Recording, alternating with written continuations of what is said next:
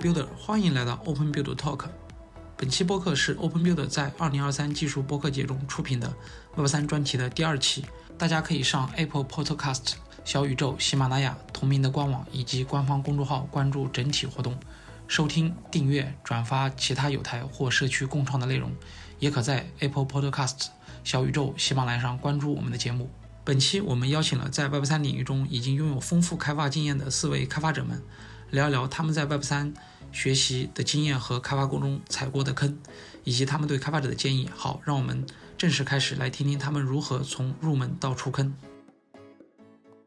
希望这些播客能够给一些新入行的 Web 三开发者带来一些沉浸式的体验和一些有用的经验，希望能够给同行者一些共鸣吧。呃，各位老师可以先做一个自我介绍。Hello，Hello，Hello，我是 UVD，就是一。就我这个 ID 的话是沿用的那个 GitHub 的 ID，因为前面我经常做一些开源的贡献，大家都叫我这个名字之后，然后就一直沿用了这个。然后我本身的话就是入行的时间也比较短，就是从去年十月份的时候才开始入行了，应该也不叫短，也有一一年的时间了。然后目前的话主要是给税基金会做募相关的推广。好，那下一位老师张宇。Hello，大家好，我叫张宇，然后大家一般叫我四豆宇。然后我目前是在 RSC 三和 Crossbear 项目中担任后端和智能合约开发的工程师。然后我现在的话，主要的工作的话，就是因为我们项目主要是一个提供社交、搜索引擎还有 AI 开放信息的这样的一个协议和平台嘛，所以说我现在工作很多就是通过各种协议和网络，包括不同的。不同区块链，包括像一些联邦宇宙等等，我们来给开发者去做一些就是相关的一些工具，或者说给用户提供一些让大家能够更方便的得到各个链上的信息。然后 Crossbear 这边的话，可能更多是做一些社交的一些应用，比如说像链上的博客、Xlog 这些生态项目。然后我在其中的话，就是做可能合约开发这一块。然后我入行这些的话，应该算起来，我应该是应该算做开发的话算比较早，在当时 Web 三还没有很兴起的时候就已经做了，可能一八一八年左右就开始就是有做区块链相关的一些东西，然后一直到现在，后来就是去读了书，然后毕业之后，现在也是从一直从事研发。嗯，可以先简单介绍这些吧。哦，大家好，我是探尼熊，然后我是灯链社区的那个发起人，然后入行的话是，呃，应该是在一七年，我当时在那个呃一六年的时候，我在北京做了一家公司，就是做不下去了，然后就当时在啊就思考出路应该做什么，然后当时，嗯，呃。我我自己当时在想，就是一个是区块链，因为我我那个时候就是已经知道，呃呃呃比特币什么的，当时没有研究，嗯，然后呃另外一个是那个时候呃其实也知道呃现在叫人工智能比较火，但那个时候可能较多的是啊什么啊大数据分析啊啊呃之类的之类的呃呃事情，然后呃就就隐隐觉得这两个是一个大的方向。但是我我自己调研下来的话，就觉得，呃呃，你做这种呃人工智能，就个人基基本上机会不大，然后就啊选定了区块链这个方向吧，然后从一七年差不多开始做到现在，大概是这样子。那你从那个时候就已经选定好区块链和 AI 了？我好像还是去年还在纠结。然后下一个浩浩浩，你来分享一下呃你这边的个人的一个经。对我经历还蛮多的。其实我最早是在 Web 二，然后我那时候在读研的时候，我就已经是在各种创业，比如有做过旅游，还有智能硬件，后来还去过微信做产品实习。然后毕业后发现，呃，因为呃我本科的时候没有进到大厂，所以就觉得对技术有点心灰意冷。但是没想到研究生之后，然后还能做技术，然后进到腾讯的 TEG 里面做架屏，然后一些呃就底层架构的开发，然后但是真的太无聊了，而且而且而且又很卷，然后被 Web 二卷出来了。后来又尝试了一些传统转型啊，然后又去云南去做义工啊，然后后来又回到想去做金融金融行业的时候，做了一些传统的硬件公司。但那时候就听说过区块链了，然后但是一开始不了解什么，然后在一八年的时候，然后就投身区块链，然后也是在最高点嘛，然后在做了一些以太坊智能合约，然后两三个月，然后就呃写了一个呃游戏啊，那个世界杯的游戏版本，然后做完，但是没有推市场，然后接下来有朋友约我去香港参加 USD 一届黑客松，然后也在黑客松上，然后大家一起磨练了团队之后。又回广州一起，然后去做 EOS 钱包。做完 EOS 钱包，后来 EOS 就呃没呃没有搞起来。之后就是我们那时候做 IPO 嘛，然后之后就又进了另外一个坑，就是波卡。然后波卡也是在国内第一届黑客松，还有是升了第三期的 Grant。但是那时候呃一九年已经比较熊了，所以后来又去银行里面，银行做区块链技术专家。呃，然后其实那时候也没有什么区块链了，就帮人家做了几个区块链项目之后，然后又去央行打了个密码赛，然后拿了个第一、第二等奖。然后呃，但是银行也挺无聊的，所以就后来又去了 Amber 做量化分析。做完量化之后，然后量化后来也挺卷的了，所以就 一直卷出来。又去了一些 ICP 的团队，也是中国人的团队，也挺卷的。然后就。然后就呃出来自己去做一个 AA 中文中文社区，目前是一直在 AA 方面去做发展，呃，也是一直投投身于以太坊生态。我发现真的从一八一九年或者一七一八年入行的，真的都踩过 US 的坑。我当时也是在 ICO，包括像当时 US 的一些游戏都还比较火的时候，也参与到了一些项目的设计、运营还有技术这些。但是后面感觉就是一个是它本来生态没做起来，另外就是基于这种的可能做的越来越乱了。就是感感觉我们那个时候都好多都是 US 生态出来的。哎，那刚刚浩浩和泰尼熊老师也说到你们的入行动机。哎，那我就很好奇，VD 和张宇，你们的入行契机是什么？就是哪个点去个你们到了 Web 三，怎么 all in 进来了？我因为我听了之后，我的入行时间是最短的嘛，但其实也也是比较蛮有趣的。就是大概在去年五月份的时候，就是我看到就是那个 John Star 老师就在那个论坛发的一个限行计划，就是目前我们正在也在做的，就是然后就接触到了木，然后当时。对我，我入门的时候就是一进来就是只做了木偶生态的东西。刚开始是做那个，是就是就是那一期的话是 Starcoin 的合约的学习，然后学了之后就一直在那个技术社区混混，就是给他们也会提交一些 P 啊，就是写一些代码之后发现发现还挺有趣的，然后也收到了一些一些报酬，然后发现就是自己开源社社区随便写写的，那个的报酬已经已经比那个。比那个就是自己公司上班的还要多了，然后又又经过一段时间之后，突然就是那段时间可能就是木生态就是 Aptos 快上主网了嘛，然后就是也就木生态那段时间就特别的火，然后就是因为我们早期做木做的比较早，然后国内和全球都没有什么人了解这个东西，然后那时候就老板也关注到这个东西，就人很多，然后就就突然就有突然就好几个老板就找着我给他们。做做外包，大家都知道，就是做 Web 三嘛，就老板可能都不太固定。然后就是做外包，然后突然有一次，那个老板就是我前面在大理的时候也给大家讲过嘛，就那个老板就是说，他叫我给他做一个 Uniswap V 二的版本，就是用木给他写，然后他直接问我会不会写，也没说什么，然后他就给我打了两万美刀，就是真打了。然后，咦，我说这个这些人那么好玩吗？然后那段时间就是大概九月份的时候。然后，然后同时做了两三个项目，然后感觉自己精力在上班，Web 二公司的上班好像已经没变得没意义了，然后就依然辞职。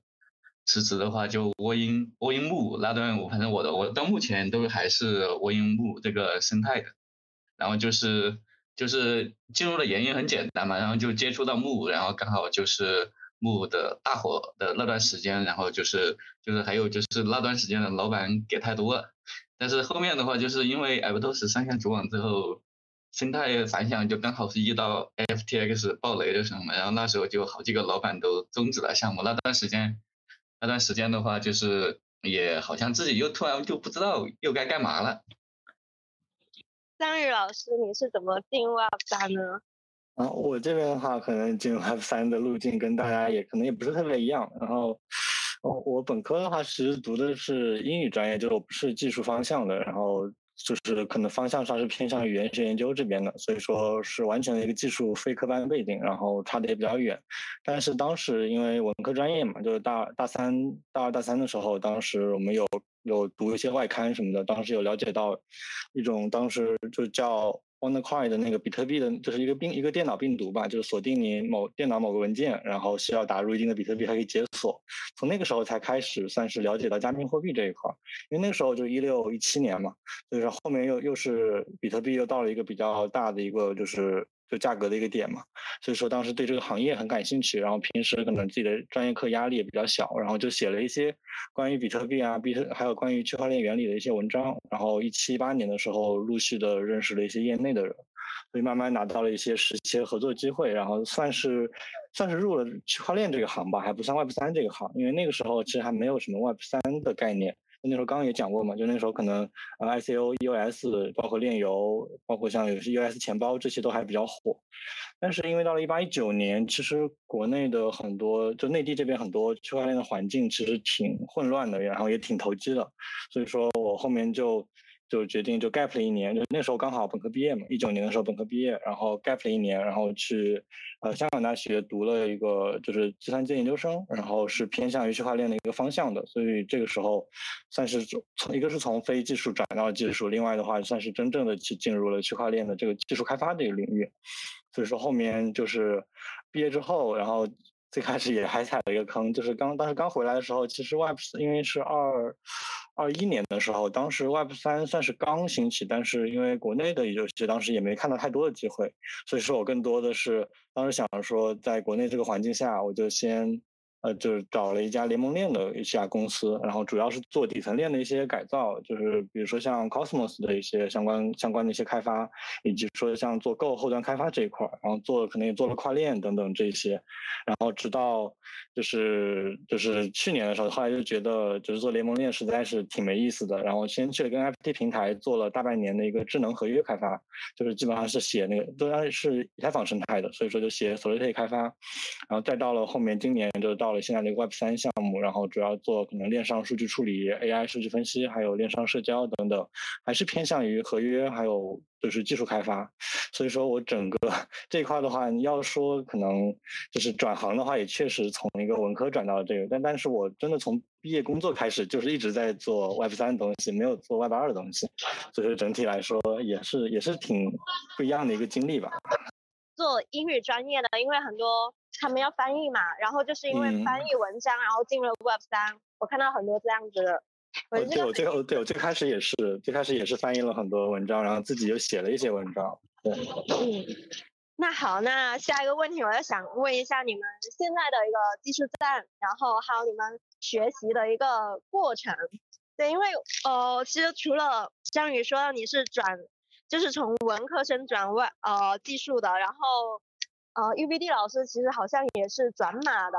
我想了解你们现在相关的技术站，因为有些是做合约，有一些应该是全站。然后像探野熊老师，我不知道他做什么，那应该是什么都会。对，然后我想问问你们的学习感悟啊，还有遇到一些困难，然后怎么解决？对。对，因为我的话技术站的话，因为我前面在之前已经写过好几年的。最开始的话是 Java，然后后面 PHP、Node.js、Go 言，然后后面什么 REST 也写，就是因为为什么接触到 Move，就是因为那 REST 跟这个是同一系的，然后写写了之后，然后前端其实也写，然后就各种都学的比较杂嘛，然后就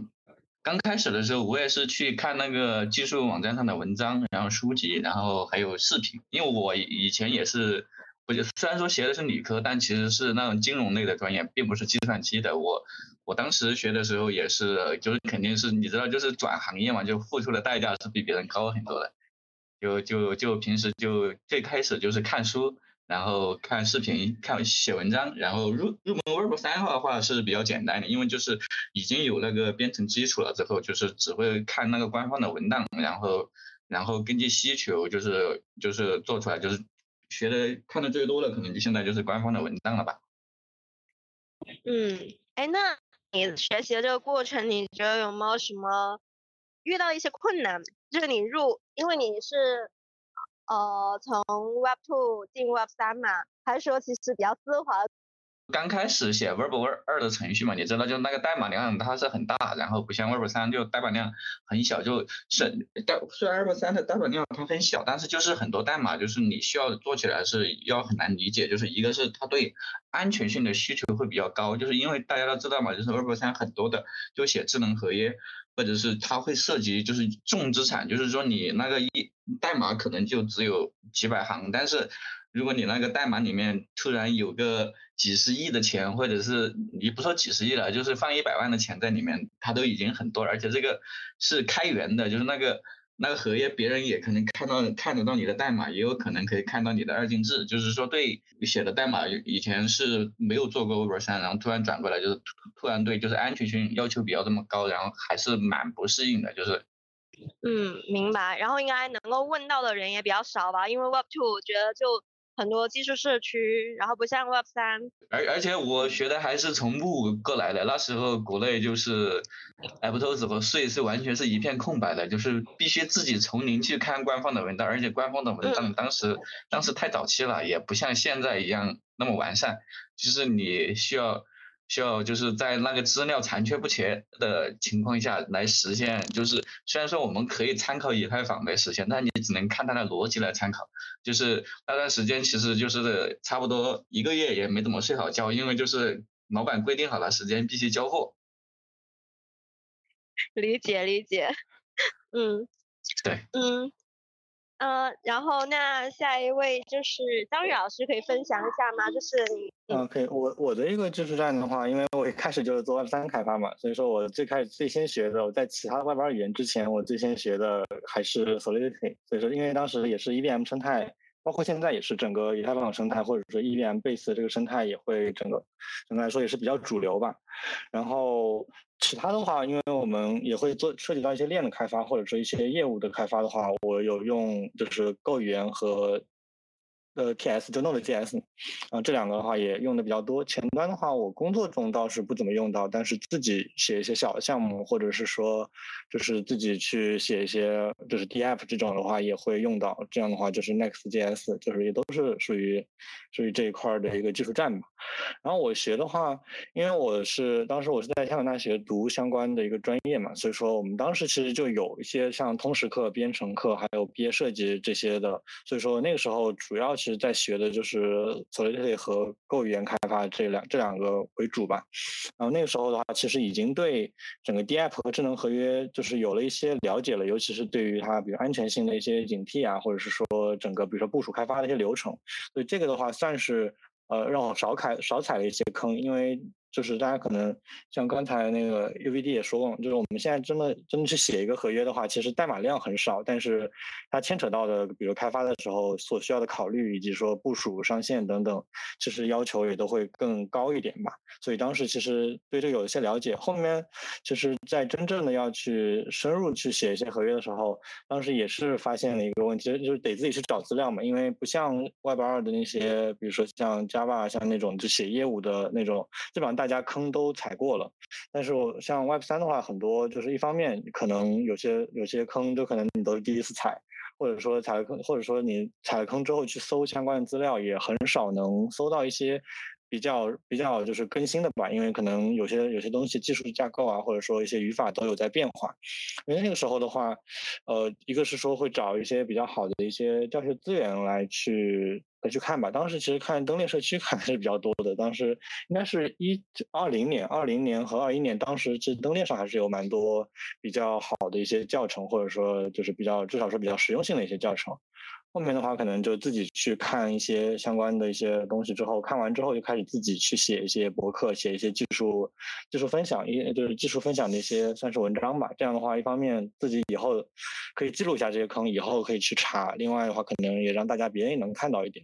整体来说，其实都是这样的一个学习模式吧。因为确实 Web 三很多还是游戏技术方面很多还是靠自学，比较少有那种很系统的一个应用。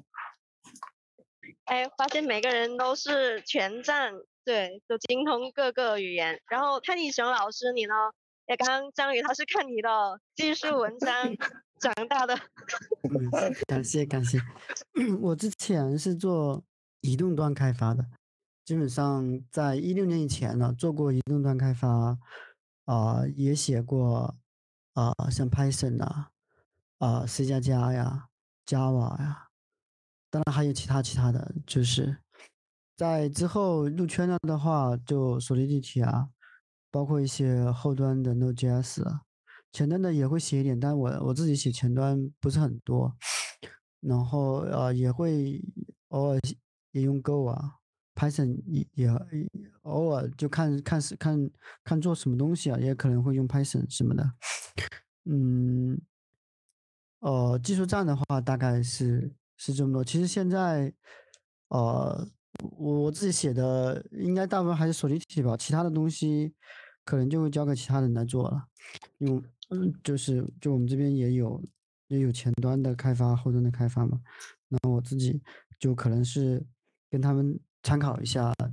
就整个啊技术架构啊，就是一起讨论一下，然后呃实践的话，就他们就啊具体做的多一些，哦大概是情况。之前我我们做就是我进以太坊生态的时候，就基本上没有什么内容啊，这是我们登电社区为什么为什么能够能够起来吧，就是现在也还有不错的用户量，呃，就是因为。那会就嗯是属于空白的，基本上属于空白。也有一些人做一些什么课程什么的，但是但是总体来说，呃，内容非常少。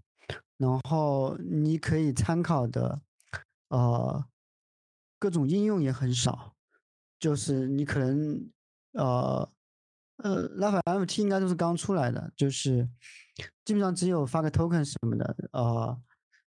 呃。然后那会我记得有有带，应该有 Uniswap，然后其他的基本上就就不知道了，就就很少，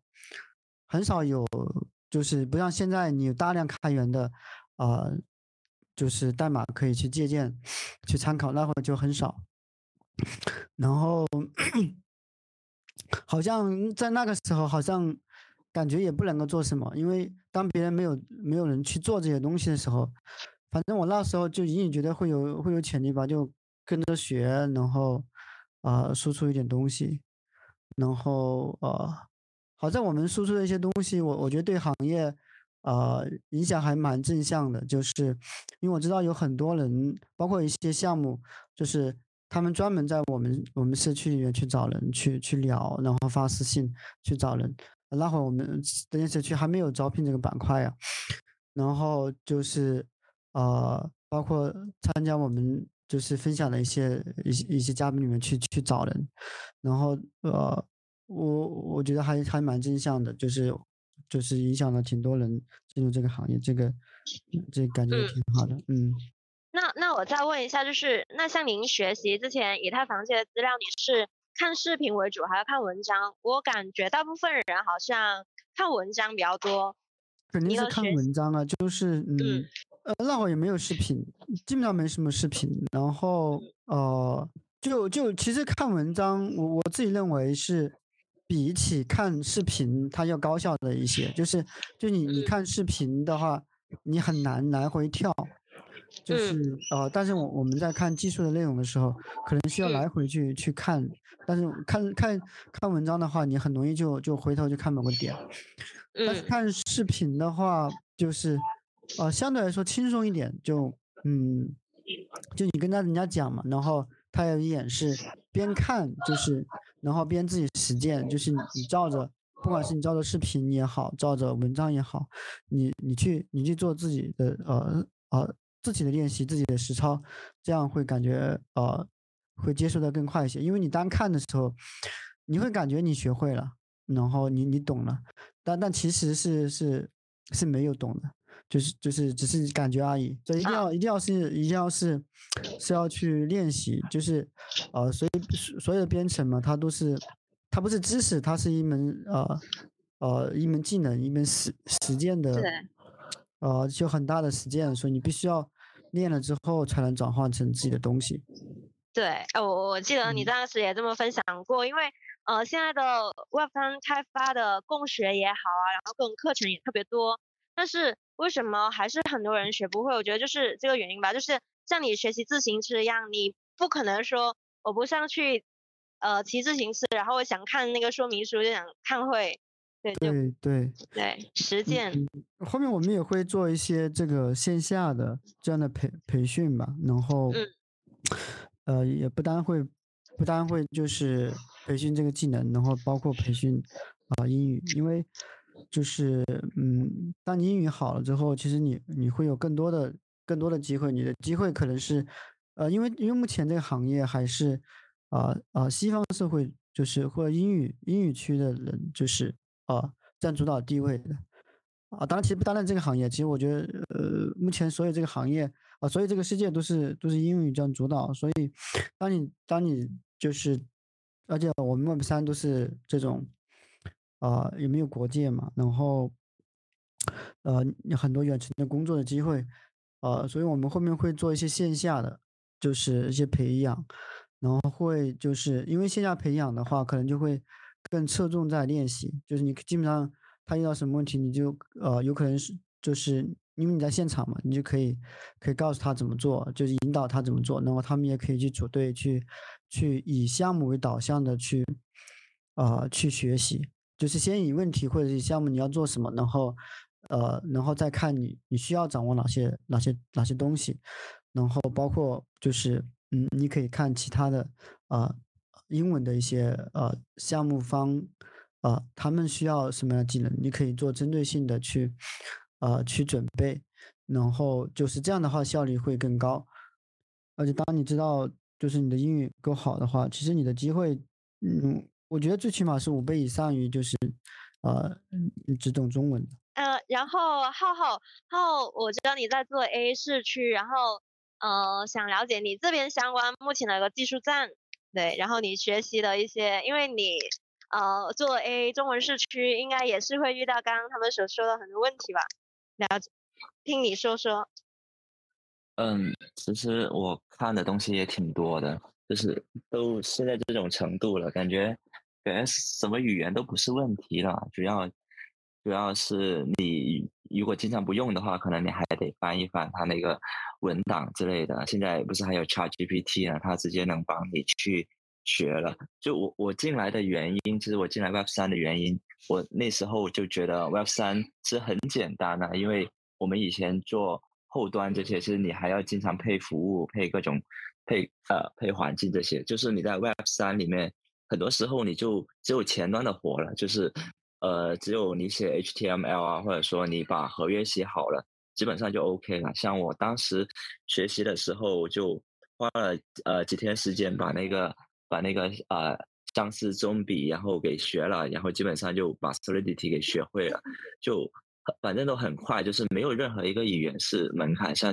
呃，EOS 是 C 加加的，还有波卡是 Rust 这些，其实只要你需要都是可以去做。还有是以前我们改以太坊节点也是用 Go 语言，就是呃，只要你有一段时间你有目标或者带着项目的学，其实都是很快的。然后另外的话，但是其实像我们以前就是有写过很多种项目，但是呃，其实呃，其实有很多基础可能是是呃有那个呃。是有有一些基础还是要存在的，像我们以前从小工到专家的时候，好像你计算机的基础好像都要看很多总数，但你像现在的，其实有很多技术它都是日新月异的。其实你像这种呃对技术更加敏感，或者说对它呃就是这保持这种然后迅速的学习这种就比较重要。特别你像前端，现在又有很多新的框架，或者说它的一些导报框架，如果说你一段时间。呃，离开的话，你可能都会觉得，哎呀，这个又是啥？然后你可能的技术栈你要研究的比较久，所以，所以如果说我们如果选定了一个方向的话，我们就要长期坚持。呃，另外就是说，我们要带着目的的，带着，呃，带着我们的项目去学习，这样是最快的。呃，对我，我觉得入行确实就是你首先要知道自己想要做什么，然后你对应找到自己需要的技术站，然后再去学。然后就通过项目啊，通过实践去学比较快。A，然后我们下一个问题，下一个问题比较开放，我觉得这个确实也不好回答，但是我们可以聊聊看。对，然后就是呃，大家觉得现在整个 Web 三目前的一个困境，还有大家对未来的一个展展望。整体的一个从从生态来看的话，就是整体的人群就还是就是人群还是比较少嘛。就是说我们说的 Web 三肯定是面向链上的这一块 Web 三的人群，就是总总体的话人人数是比较少的。还有另外一个的困境的话，就是因为这个 Web 三这个行业迭代的比较快嘛，就是很多项目方或人都是迭代比较快的，就就整体的应用的体验度。就体验体验其实就是达不到传统体验，就是有很人去用的那种应用的体验度。就是还有另外一个就是不同，就是不同的链，然后之间的生态是完全是同质化的。就是大家好像目前也找不到一个拉开差距的方法，就是每家都在同质化的竞争，然后导致就是那个同一个产品很多人来做，然后就把用用户给均摊了之后。就产品就是一个就会形成一个循环，就是产品用户用户比较少，然后反馈比较少了，然后迭代又比较少，迭代比较少了，这个产品的体验又上不去。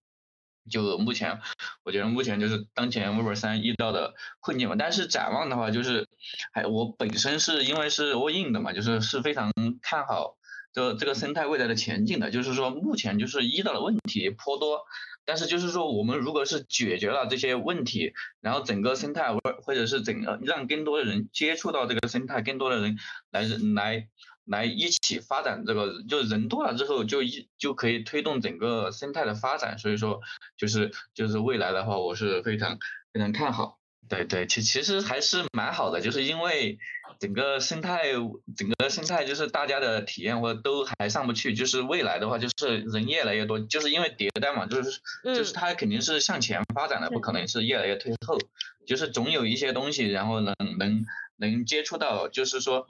嗯，就是有一些成规模的应用，然后未来可能也会整整个就是区块链的领域，就是像像就是目前我在的税税这面，就是他做了很多东西去改善体验，就是说，嗯，就是说也不要让用户接触到钱包，所以说就就是像把把钱包也给丢掉，就是用传统的，就是像你你用谷歌登录，他现在也用谷歌来登录，然后就来体验这种应用。如果它不够快，那我们就用技术的方式去推动它足够快，然后它以前那种它就是没。没法承载大用户的体验，然后然后好，那我们就做一个可以承载一个几十万 TPS、上百万 TPS 的链，去让他让他看，就是以前以前遇到的问题，我们把它解决了之后，然后看整个生态往前给它推动，就是嗯，我其实现在看到很多有一些做产品的思路，就是其实还是以 Web Two 为主，就是不要把太多东西都放 Web 三，因为 Web 三现在用户体验也不好嘛，然后就是更多像。哦，我们以前做产品的方式，然后我觉得这个思路也挺好的，呃，然后下一个就是张宇老师，您这边呢？你觉得目前你看到的 Web 三的一个当下的一个困境和你对于 Web 三未来的一个展望？呃，我这边看到 Web 三这边的话，因为我们项目里面有一个是社交赛道的一个链上博客嘛，这个就是其实跟。Web 三的用户端是更直接的，能够看到他们的一些反馈的。其实我们本身就是其实做的事情比较简单，就是让用户能够在链上去发布他们的内容，然后跟别人去建立一些链接等等。但是因为我们是需要去吸引到 Web 二的一些，比如说独立博客作者，或者说一些原本的互联网用户啊等等这一块，其实需要对他们进行一些 Web 三的教育。这一块其实是难度还挺高的，比如说像钱包、交易所。然后 gas fee 等等这些概念，其实不管是说让他们去去用这些，还是说让他们去完整整个流程，比如说他们需要，比如说我们有一些他需要在一些链上面去充他的一个原生的那个 token，比如他可能要去交易所里面去。购买一定对应的 token，那又牵扯到一些 KYC 等等，就是这些东西，一方面体验感不是很好，另外一方面，因为他们不太了解这一块，其实也很容易造成，比如说操作失误来来去引起的一些像安全性的一些问题，比如说丢币啊，或者是说就是资料不小心存在哪里、发在哪里等等，就会有一些这些问题。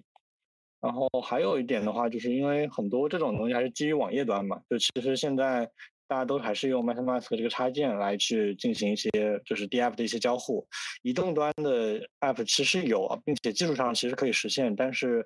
就是因为现在可能这种应用的规模还有一个节奏啊等等，其实大家还是比较少的去布局，比如说 iOS 端或者说是就是安卓端等等的。所以说，其实真的。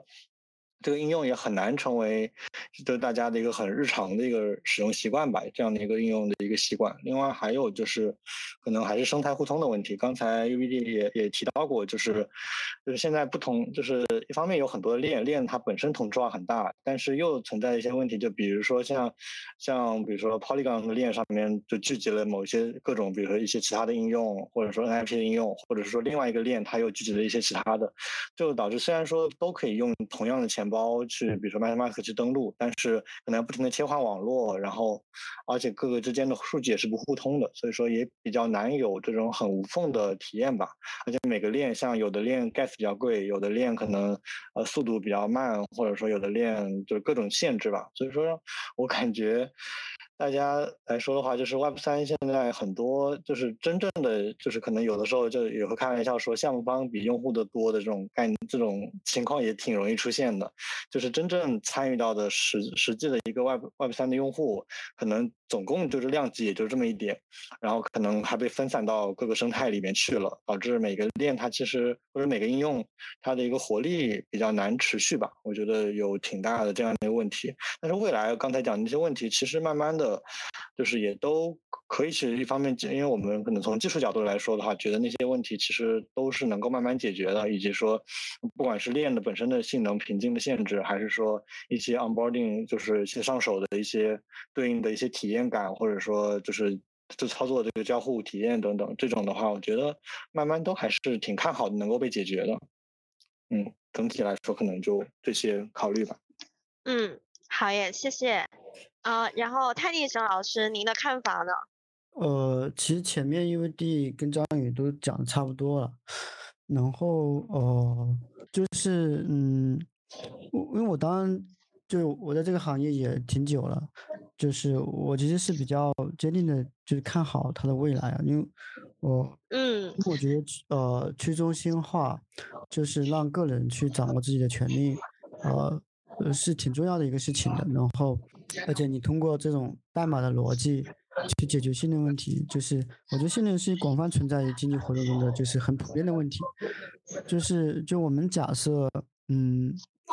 就是我们 Web 三的应用可以渗透到我们我们日常生活中的百分之十，那那其实都是一个巨大巨大的啊啊呃，就是空间吧。就是我觉得现在的渗透率可能不足于不足到百分之零点一。就是那其实是有很大很大的空间，而且在我们嗯，在国内吧，就是我觉得尤其是金融发达的地方，其实不太能够感觉到呃，加密货币这个行业给我们能够带来啊啊益处，因为我们用支付宝、用微信支付都太方便了，就是啊，就直接扫码就付了，嗯，就是，所以我们没有感受到它的就是呃加密货币。呃，或者是在链上的这种这种交易，就我们只我现在只说这一这一个场景下了，它带能够带来的呃益处，嗯，因为因为我们就是呃我我就换个换个比喻吧，就是其实为什么呃移动支付就是中国能够超车，比如说超超过美国，就是因为美国他们呃其他地方呃他们信用卡支付很完善，所以他没有太多动力去。去做这种，嗯，在在移动上面去做这种场景，那那中国不是这样子，中国中国因为就是它没有包袱，然后呢，它可以在在移动方向做得更好。那我们现在其实是有这种包袱的，就是在我我只知道在国内的，就是嗯，因为我们的我们的移动支付太便利了，然后那其实在其他的地方，就很多很多地方它并不是这样子的，就是尤其是。很多小的国家，他们的就是呃货币的通货膨胀非常厉害，对，然后他们就是呃就是呃比较像非洲什么的，他们他们很多小国家就是呃金融设施不完全不完善，然后他们支付呃呃设施都都不好，然后其实非常适合用这种啊加密的呃货币的一些东西，嗯，然后我就是就刚刚就是前面张宇好 U D 讲的，就是我们现在呃各个链也好，用户不是很多，然后呢呃有的时候就是入门门槛也很高，Gas 啊，包括什么助记词啊啊钱包啊这些。普通用户都嗯，就就是很复杂嘛，就就他也不知道不明白这些东西，呃呃是用来干嘛的，是为什么，就是要要弄这些东西，呃嗯，就我觉得随着这个呃区块链的发展，就是所有这个链还有这个账号可能都会被抽象掉，就是嗯，普通用户可能不用接触到，你这个其实是相对底层的东西。嗯，因为我们现在，比如说我们现在打开个页面，就我们也不需要知道这个是是 HTTP 还是什么 SFTP，就根本不是用户就不用管这些东西。就我我觉得在在之后里面，就你也可能不需要知道啊，你这个钱包是什么 EOA 钱包也好，什么 AA 钱包也好，就就现在当然也在讲就是 AA 的抽象钱包嘛，就这个浩浩肯定更有。更有这个呃体会，那包括其实链这个东西可能也也是会一样的，就是呃有可能会被抽象掉，就是你不太看。前面前面前面我就说了，所以这边做的是用社交社交软件就哦，这个所有的链都其实都已经在做，不单是税啊，就是其实比税这更早的还也有其他的方案在在做，因为所有大家的目标其实都会是一样的，就是减轻呃用户的入门门槛，让让他没有。就是用户不需要知道那么多东西，就就是嗯，当然我觉得可能是分阶段的，就是呃，或者是说分分安全等级的，就是你你想让更高的安全性，那你可能需要知道更多。如果你只是普通的应用，呃，比如说像刚刚张宇讲到的，你存篇文章啊，或者是干嘛的，它可能价值不大，那么你就你这个时候你可能需要更多的这种便利性，更好的。呃，用户体验。嗯，了解。大概就这样吧。嗯，对，其实我很有感触，就是我之前也在国内，我也可能体会不到就加密货币它的应用场景。那等到后面我去了，包括这次在土耳其，然后听到很多第三方国家，像阿根廷啊、非洲啊，包括土耳其当地也是，就是为什么他们 crypto 支付那么便捷，就因为他们有需要，因为他们自己本身的货币。通货膨胀很严重，不保值，所以他们需要通过加密货币这个来来做保值，真保值。对，然后，呃，然后也就是因为走出去，我才知道哦，原来其实，呃，它的场景就加密货币，它呃远比我我想象中的，就是它是真真切切能够呃给我们生活带来一些不一样的。就是目前其实我们的渗透率还很低，对我觉得这个其实是我们每个人未来都还可以做到很多的地方。其实，嗯，我刚进来的时候，有人说区块链就是程序员的春天，就是说区块链它是最适合程序员的，像我们那时候说的那个 Code is Law。然后你你其实你你很多底层的东西你都已经封装在一个链的，然后你你是需要说你要设计这个经济的所有的底层架构，是比如说。我们呃，我们是怎么运行的？我们设计好游戏规则，然后它就在链上自己执行了。就你已经设定好这个世界运行的法律了。但但是其实你像呃，以前从 DeFi Summer 以来的话，其实还是有那个问题，就是说呃，大家的所有应用其实都是很同质化，都是金融类的应用，就是也呃该 ICO 的该 ICO 就做了个项目叫 ICO，或者说呃通过一些 DeFi 的各种呃改进啊，其实。其实它本质上也没有特别多的一些呃改变，就是说它就是一个很金融化，或者说你在一条新的链，然后你要重新复制了一些这些项目进去。然后其实呃也从一两个牛市以来看起来，其实很多项目它可能也没有呃经历很长，就是就是说它很多很多项目呢，虽然说它是 fork 或者说做了一些自己的。一些简单的改进，但是它呃就就有时候说有有时候很多项目百分之八十可能都会归零，所以所以你作为这个行业里面的一份子的话，你选择一个赛道或呃你选择做的方向其实还是相当重要。而而现在的话，其实呃，像区块链它做了 L2 以来，它的所有的那些 TPS 啊，就变得更高了，就不像呃一个小应用，然后就可以阻塞了这个以太坊，所以是我们现在其实能想象的空间就会更加大了。呃，就是我们也可以想象像 AA 啊，或者说各种别的一些应用的形态，比如说我们的全链游戏啊，或者说我们的 social 法啊这些，就其实呃，就是技术它总是会螺旋式的往上发展的嘛，所以所以我们肯定是对未来是抱有希望的。但是在这在这里面的话，其实我们也会看到有很多就是呃很多比较浮躁的东西出现，就比如说你。你做技术，你要研究技术底层的话，你其实很多时候你需要去拒绝这一种浮躁。当然，呃呃，挣钱也是这个呃行业里面是需要的，但是我们需要是说我们做的东西真真的是能服务于未来，或者说我们是为以后去做一些基础设施或者底层的东西。嗯，对，这这其实就是现在呃我们需要呃呃对呃这个区块链然后面临的，而且是。呃，而且是你看，现在有很多 Web 二的人进来，其实他也能把这种用户体验或者说设计或者说别的东西，然后会变得更加好。特别是你像，就算不是技术的人，他也可以进来 Web 三里面去做事情了。所以说，我们保持一些学习的态度，然后适应这种时代的变化，并且是为未来然后去做更加多的事情，呃，更加重要。对，谢谢。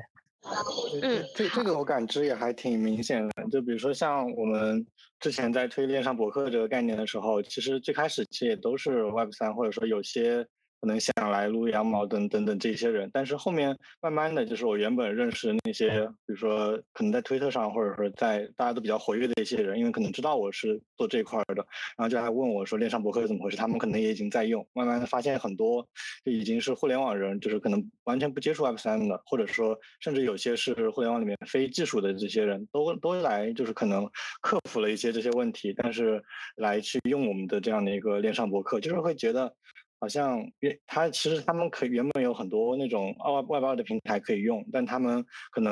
或多或少受到了我们的一些影响，说。就是可能我们我们应该拥有自己的数据，然后我们可能应该把这些数据，它本来就应该是去中心化的。互联网上，互联网去中心化本来就是一个可能是一个趋势，大家或多或少是有点意识到了这一点，然后才会才可能在目前还不是那么便捷的前提下，还愿意来这样去用用一些可能 Web 三的产品，其实能够感觉到。其实不管说是整个的一个区块链的发展、Web 三的发展，还是说大家的一个观念，都能够在我们做的一些应用里面得到了一些算是普及，或者得到了一些就是改变吧。我觉得这一点其实还挺有成就感的。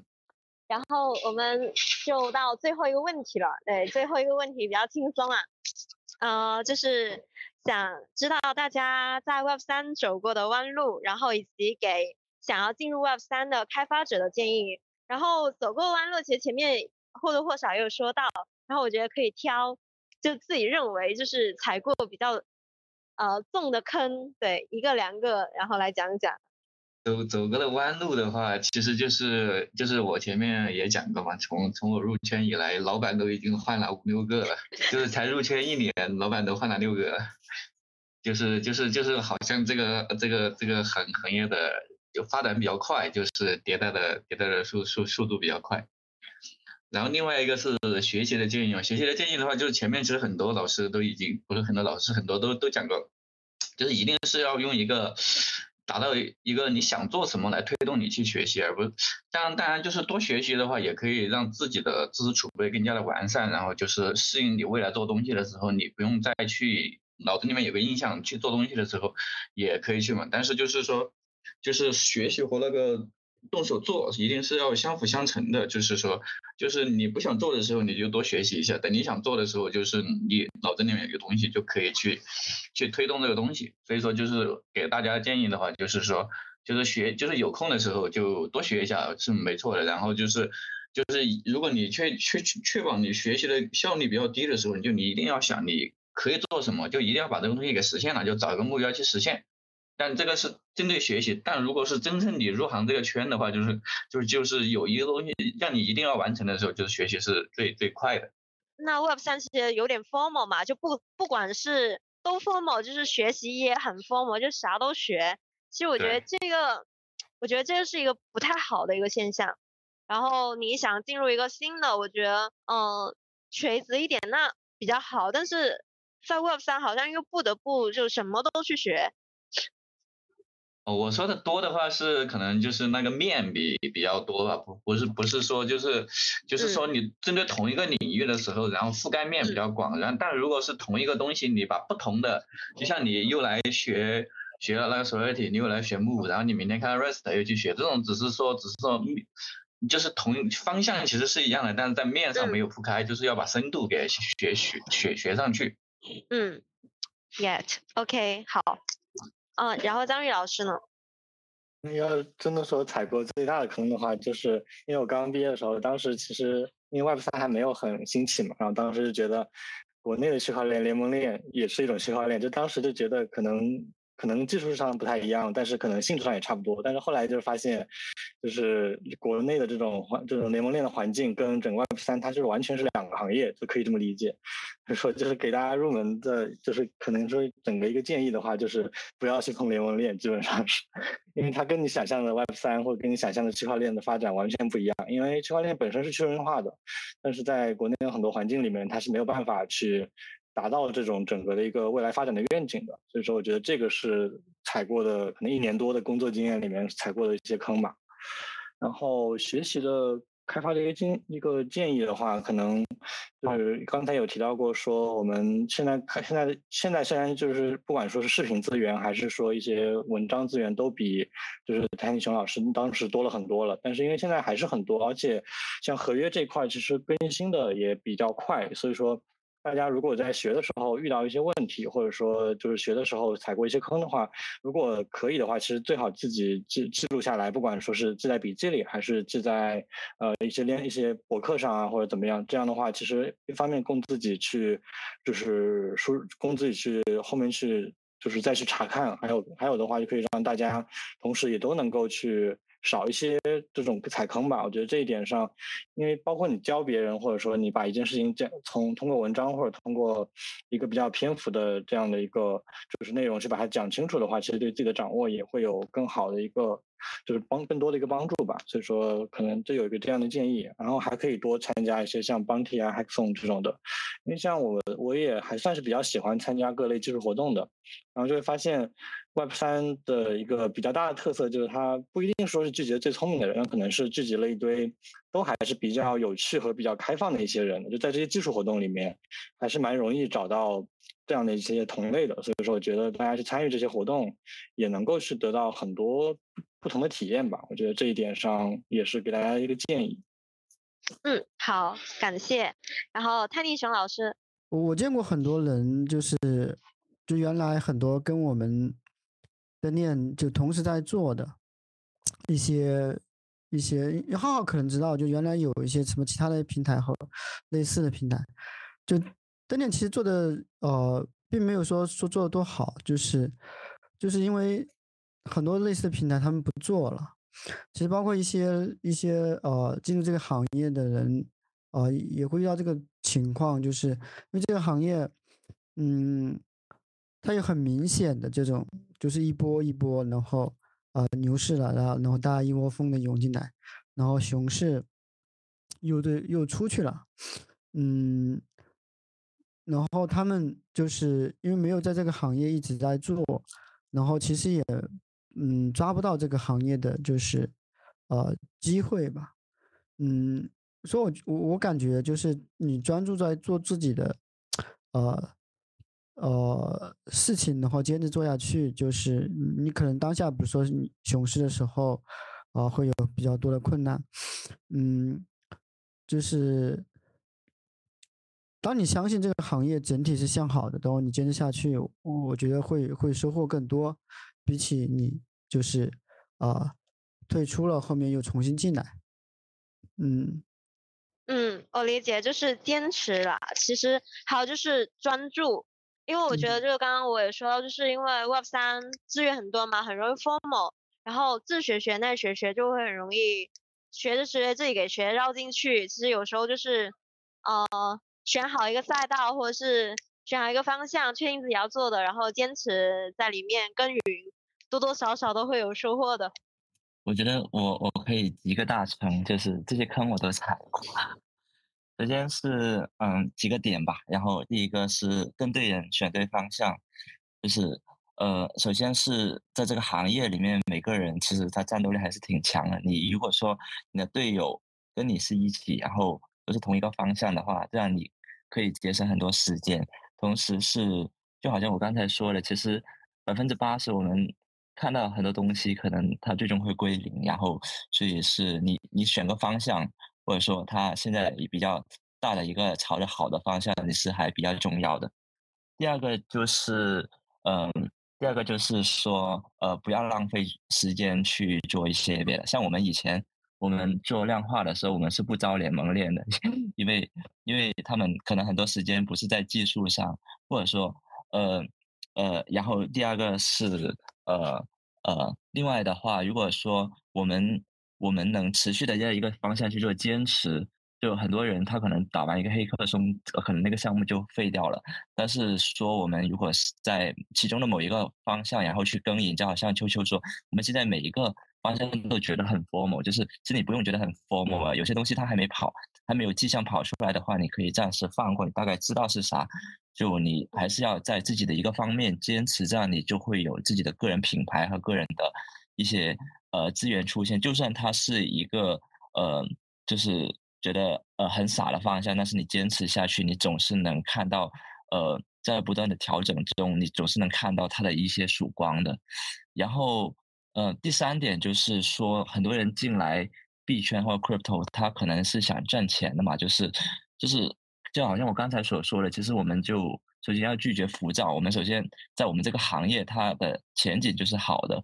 然后，其实我我最后能不能再问一个小问题？然后这个可以快速的回答一下，就是呃，因为刚刚说到想要给新人一些建议嘛，然后我觉得就是说，大家有没有就是认为对自己非常大帮助、非常大的技术资源也好，或者是开发者，然后能不能推荐一下？就有没有觉得特别棒的？对这个可以迅速回答。呃，对我来说的话，我这边其实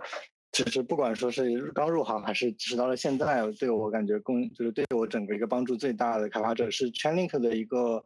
以前的一个 DA 吧，叫 Patrick。然后他在 YouTube 上面，包括 FreeCodeCamp 里面，他有自己的，包括最开始用 Brownie，后来是 Hardhat，然后现在有一个 Foundry 的这样一个。大概每一个都有二三十个小时的这样的一个技术，一个一个算是技术教程吧，就是合约开发教程。我基本上看了挺多遍的，而且很多地方都反复重新看。对我现在的整个的一个现在工作里面的开发，以及说包括现在我也是之前也在那个 OpenBuild 的那个 Bootcamp 里面去讲了一些东西，其实也都受了它很多影响。这是我帮助最大的一个点。嗯，然后 UBD 老师呢？我现在的话，其实因为我本身学的时候，我一直都是看官方文档那个流派的，所以说就就就可能我觉得帮助最大的话，就是我会选择去看那个官方的文档。然后，但是但是社社区的话，因为因为是写代码的话，就我也最就去就会去 GitHub 上面翻他们的源码，就是可能我这个学习路径比较怪异，就嗯，就每个人都有不同的学习路径，嗯。然后浩浩和汤宇雄老师，你们有没有推荐？对，我知道汤宇雄老师，我我推荐灯链市区里面的资料很多。嗯，我我我讲一下吧，就嗯，其实呃，其实很多人说，其实现在虽然还是熊，但是现在其实是最好的时代，因为你跟着一个社区学，会比你自己个人学可能会快很多。但是看文档这些也会经常是用到，然后。但是我看到有些大牛，他其实他看东西更快的是，他直接就去看源码，就是你很多东西你可能文档还写的不够源码清晰。如果说你能把源码都直接看下来的话，其实你是能比很多人都能认识的更深的。感谢大家收听本期播客。如果您想进一步交流本期的观点，欢迎加入 OpenBuild 开发者社区。可以在我们的官网 openbuild 点 xyz 获取加入方式。同时，欢迎在 Twitter 或微信公众号关注 OpenBuild。下一期我们将邀请 Web 三公司里的 CXO 们来聊一聊 Web 三里面用人和招人的话题，看一看开发者在 Web 三世界里有哪些机会，以及如何抓住这些机会。那我们下期见，拜拜。